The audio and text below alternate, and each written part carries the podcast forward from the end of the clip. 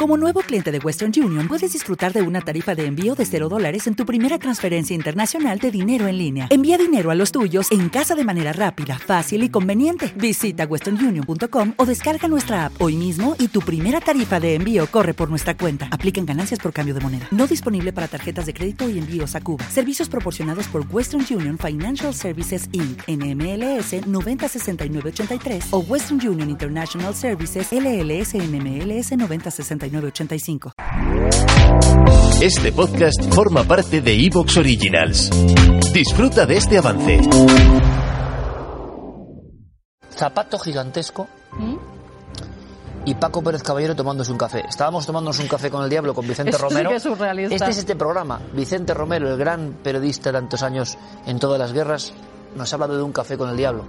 Pero ahora el café que se toma, que este plano a mí me perturbó un poco. ¿Qué hace Paco Pérez Caballero en un bar de Galicia, de un pueblo concreto, junto a un zapato de este tamaño? Pues resulta que la investigación del último gran gigante español, el gigante de Magarelos, empezó porque alguien se encontró con un zapato gigante y alguien le contó que era de la persona que llevaba este gigante por los circos, pero que murió en la miseria y que sus huesos siguen siendo un misterio. Claro, palabras mayores.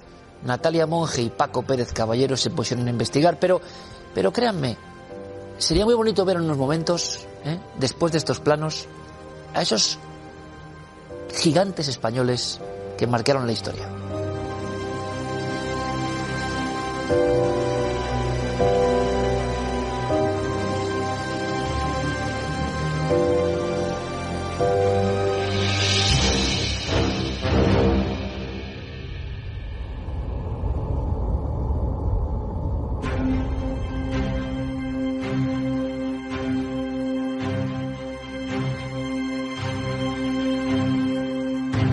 Pues sí, queridos amigos, hablamos de gigantes que no solo en España, sino en el mundo entero han generado un sinfín de leyendas, de mitos, de tradiciones. Pero claro, existieron. Algunos se convirtieron en piezas muy preciadas por parte de los buscadores, sobre todo de sus huesos. Creían que tenían propiedades prácticamente mágicas y desde luego la ciencia, es decir, no los curanderos, charlatanes que buscaban este factor, sino la ciencia pura y dura, también los querían para sus museos. Los gigantes han fascinado desde el principio de la historia humana y yo quiero hablarles del propietario de este zapato increíble. Seguramente será el zapato más grande de España, digo yo. Vamos a conocer su historia, pero no olvidemos, hemos hecho aquí, no evidentemente una cuerda de presos, que casi lo parece, sino una medición a la antigua usanza. Aquí tenemos a don Fermín Arrudi, el gigante aragonés, llegando prácticamente a los 2.30, sería como uno de los más altos de la NBA, como el mítico Manute Ball. Eh, sin embargo, piensen esto hace 100 años, claro, Arrudi tuvo suerte en su vida, le llevaron bien, estuvieron los managers muy atentos y se convirtió en millonario de la época. Es decir, fue un gigante feliz, admirado, fotografiado por las primeras cámaras, con muchas fans y muchos fans. Es la cara amable del mundo de los gigantes. El gigante extremeño es el siguiente, Agustín Luengo Capilla. Su historia es muy diferente. Su historia es de documental. Su historia termina con sus huesos y con no sin polémica en una zona del primitivísimo museo antropológico. Aquí tenemos una de las imágenes, un aspecto más quebradizo. ¿Por qué? Porque estos gigantes, e incluso luego Capilla, sobrepasaba esa línea, ¿no? Esa línea Maguinot de los gigantes españoles del 230, tenía cromegalia. Los huesos crecían de forma desproporcionada. Entonces, dependiendo de la zona, así como Arrudi en Aragón tuvo esa suerte de ser admirado y querido, otros tenían la impresión de ser casi repudiados en cierto tiempo. Eh, crecían tanto, su aspecto era tan diferente que no hubo precisamente éxito ni luces ni flashes, sino todo lo contrario. ¿Qué le pasaría al siguiente personaje? Bueno, es el que más atrás va en la historia y el que más alto llega, casi rozando los 2.50. Ustedes saben que hubo una película que se llamó A un día, muy premiada en España, cuyos directores estuvieron aquí y que hicieron la película y nos honra porque un día vieron pues no sé si en la primera temporada o la segunda, un reportaje de nuestro querido Enrique Chazarra sobre el gigante de Alzo.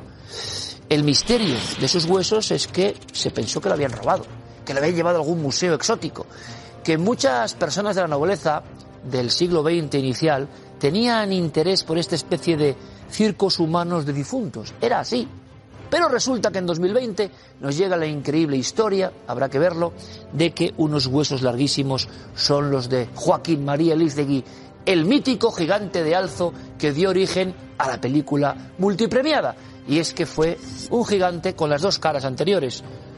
Fracaso, pobreza, olvido, pero también una época de fascinación, de codearse con los más importantes, de ser admirado.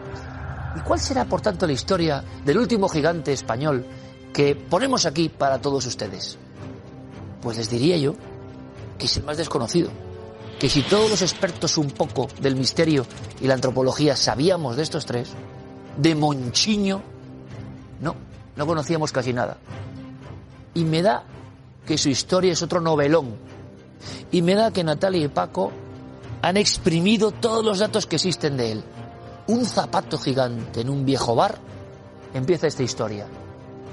¿Quieren conocer la vida y milagros del gigante español que hoy rescatamos? Monchillo o gigante de Magarelos.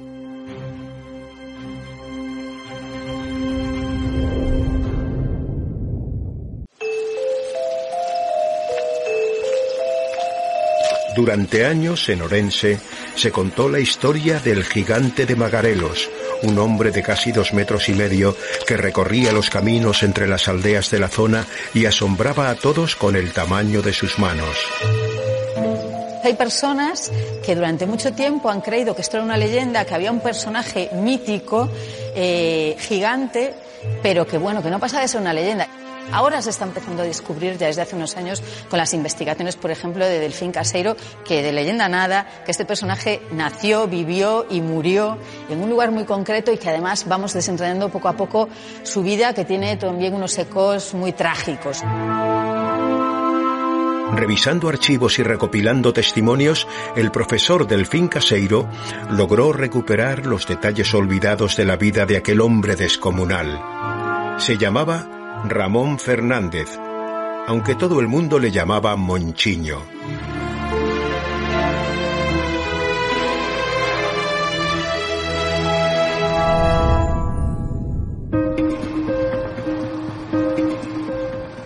una infancia mm, con muchas necesidades, con muchas carencias. Me contaban que su madre tenía que salir a pedir eh, durante el invierno porque no tenían ni no llegaba lo que cultivaban, no les llegaba para comer todo el año y entonces pues mucha gente les ayudaba con, con productos del campo a, salir de la situación. Y parece ser que, que con 16, 17 años eh, empezó a crecer, empezó a crecer, empezó a crecer y no, y no, y no paraba de crecer. La hipófisis es la glándula que regula eh, todas las hormonas del organismo y eh, ¿qué ocurre? Pues que en la hipófisis se produce un tumor, que es un adenoma, es un tumor benigno, y este tumor produce exceso de hormona del crecimiento. Si esta producción de hormona del crecimiento ocurre después de que los cartílagos de crecimiento están cerrados y los huesos ya no pueden crecer, entonces ya no se produce gigantismo. ¿Te está gustando lo que escuchas? Este podcast forma parte de Evox Originals y puedes escucharlo completo y gratis desde la aplicación de Evox. Instálala desde tu store y suscríbete a él para no perderte ningún episodio.